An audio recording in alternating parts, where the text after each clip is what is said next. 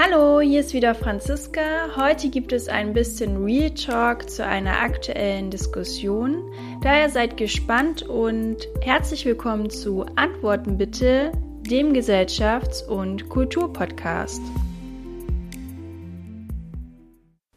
Vor kurzem wurde ein Konzert abgebrochen und zwei andere geplante Auftritte fanden gar nicht erst statt, weil die Musiker nicht die richtige Frisur hatten und die falsche Musik spielen wollten.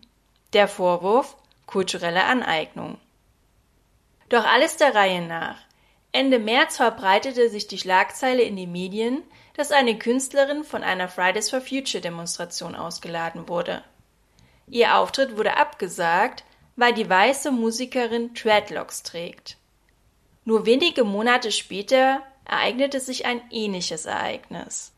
Bei einem Konzert der Band Lauwarm in der Schweiz fühlten sich einige Gäste unwohl und beschwerten sich, woraufhin die Veranstaltung abgebrochen wurde. Die Kritik richtete sich an die weißen Künstler, die zum einen Dreadlocks trugen und zum anderen Reggae spielten. Doch damit nicht genug. Auch das Konzert des österreichischen Musikers Mario Parizek wurde kurzfristig gestrichen. Die Begründung, er trage als weißer Musiker Rastas. Ist es also weißen Menschen verboten, Dreadlocks zu tragen und Reggae-Musik zu spielen? Vertreter der kulturellen Aneignung beantworten diese Frage eindeutig mit Ja. In ihren Augen beginnt kulturelle Aneignung, sobald die weiße westliche Kultur Elemente aus anderen Kulturen übernimmt und diese kommerzialisiert. Bereits der König des Rock'n'Rolls, Elvis Presley, der jedoch mit afroamerikanischer Musik berühmt wurde, musste sich dem Vorwurf stellen. Ihm wurde vorgeworfen, mit schwarzer Musik Millionen verdient zu haben. Neu ist die Diskussion also nicht, allerdings schlägt sie immer breitere und höhere Wellen. Die Liste an Beispielen ist lang. Ob Hip-Hop, Yoga, Karnevalskostüme oder Essen aus anderen Ländern, Sobald in der westlichen Welt Profit mit anderen Kulturen geschlagen wird, wird der Vorwurf der kulturellen Aneignung laut. Doch was passiert, wenn Menschen unterschiedlicher Kulturen aufeinandertreffen, sich austauschen und Elemente übernehmen? Zwangsläufig findet eine Vermischung der Kulturen statt. Und streben wir nicht genau das an? Eine kulturelle Vielfalt, die unsere Welt noch interessanter macht, unser Denken erweitert und uns weiterentwickeln lässt. Selbst wenn wir es nicht anstreben würden, die Vermischung von Kulturen hat es schon immer gegeben. Jede Kultur ist immer vermischt mit anderen Kulturen, aus dem Austausch mit ihnen auch entstanden. Wie im Großen, so im Kleinen. Jedes Paar, das sich zusammentut, übernimmt aus jeder Familie Traditionen oder lässt andere weg. Noch kleiner gedacht, ist das Vermischen die Gesunderhaltung und Weiterentwicklung unserer Genetik. Aber zurück auf die Makroebene. Von einigen Vertretern der kulturellen Aneignung ist es ausdrücklich nicht erwünscht. So begründete Fridays for Future die Absage an die Musikerin wie folgt. Wenn eine weiße Person also Dreadlocks trägt, dann handelt es sich um kulturelle Aneignung, da wir als weiße Menschen uns aufgrund unserer Privilegien nicht mehr der Geschichte oder dem kollektiven Trauma der Unterdrückung auseinandersetzen müssen. Zitat Ende. Laut der Musikerin wäre der Auftritt möglich gewesen, wenn sie sich vorher ihre Haare abgeschnitten hätte. Aber Moment, hier fehlt mir eindeutig die Information, ob sie dazu zu einem weißen oder schwarzen Friseur gehen muss. Schon während ich diesen Kommentar schreibe, missfällt es mir, die Menschen in Weiß und Schwarz einzuteilen. Ich dachte, wir wären schon weiter und unterscheiden uns Menschen nicht mehr in Hautfarben. Die Hautfarbe sollte eigentlich keine Rolle mehr spielen. Doch jetzt wünschen wir uns wieder eine Rassentrennung? Jan Fleischhauer, Kolumnist beim Fokus, fragt, Zitat, was ist die Alternative? Der deutsche Sport? Max Schmielin Sport? Also Boxen und ich esse nur noch deutsches Essen, das ist doch der feuchteste Traum der AfD ever.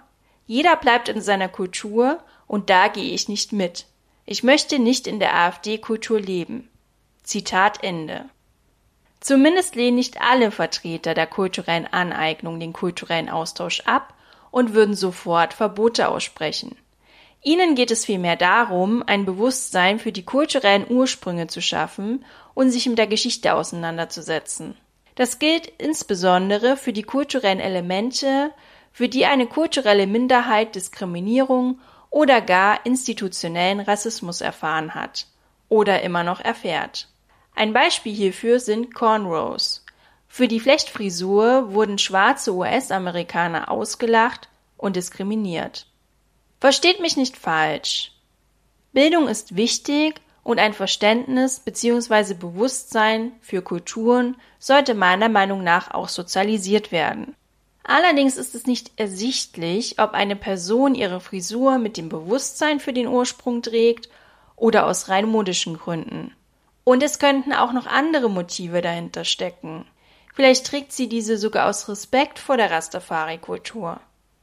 Ist es nicht möglicherweise oder sogar vor allem eine Form der Wertschätzung, wenn ich Elemente aus anderen Kulturen übernehme? Und gehört es nicht in einer pluralistischen Gesellschaft dazu, dass ich so sein kann, wie ich möchte, der Mensch sein kann, der ich sein will? Ich kann mich als Mann verkleiden und künftig mein Geschlecht und meinen Vornamen mittels Selbstbestimmungsgesetz neu bestimmen. Wird mir dann vorgeworfen werden, dass ich meine Chancen auf mehr Gehalt erhöhen möchte? Und ist die Geschlechtsänderung von Männern zu Frauen nicht ebenso eine Art kulturelle Aneignung? Schließlich wurden und werden Frauen auch gesellschaftlich unterdrückt und als Transfrau lässt sich möglicherweise noch einmal mehr Kapital schlagen. Ich halte kulturelle Aneignung als unvermeidlich, da Kulturen sich zwangsläufig vermischen und sich schon immer vermischt haben. Dabei unterstelle ich den Menschen auch keine negative Intention, sondern interpretiere es als Form der Wertschätzung und als Beitrag zur Vielfalt.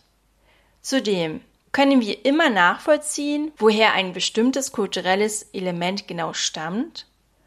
Wusstet ihr, dass die Ursprünge des Schlagers aus Wien stammen, Techno aus Detroit und die Lederhose aus Frankreich? Und was ist beständiger als der Wandel? Kultur ist weder statisch noch an irgendeiner Stelle abgrenzbar. Sie ist per se dynamisch. Toleranz hieß einstmals das Zauberwort in einer aufgeklärten Gesellschaft. So, das war's dann heute von mir und Antworten bitte. Wir hören uns wie gewohnt in zwei Wochen wieder. Dann spreche ich mit meinem Interviewgast unter anderem über positive Psychologie und warum es für uns und die Gesellschaft wichtig ist, dass wir unsere Werte kennen und natürlich noch über vieles, vieles andere mehr. Also abonniert den Podcast, damit ihr die Folge nicht verpasst.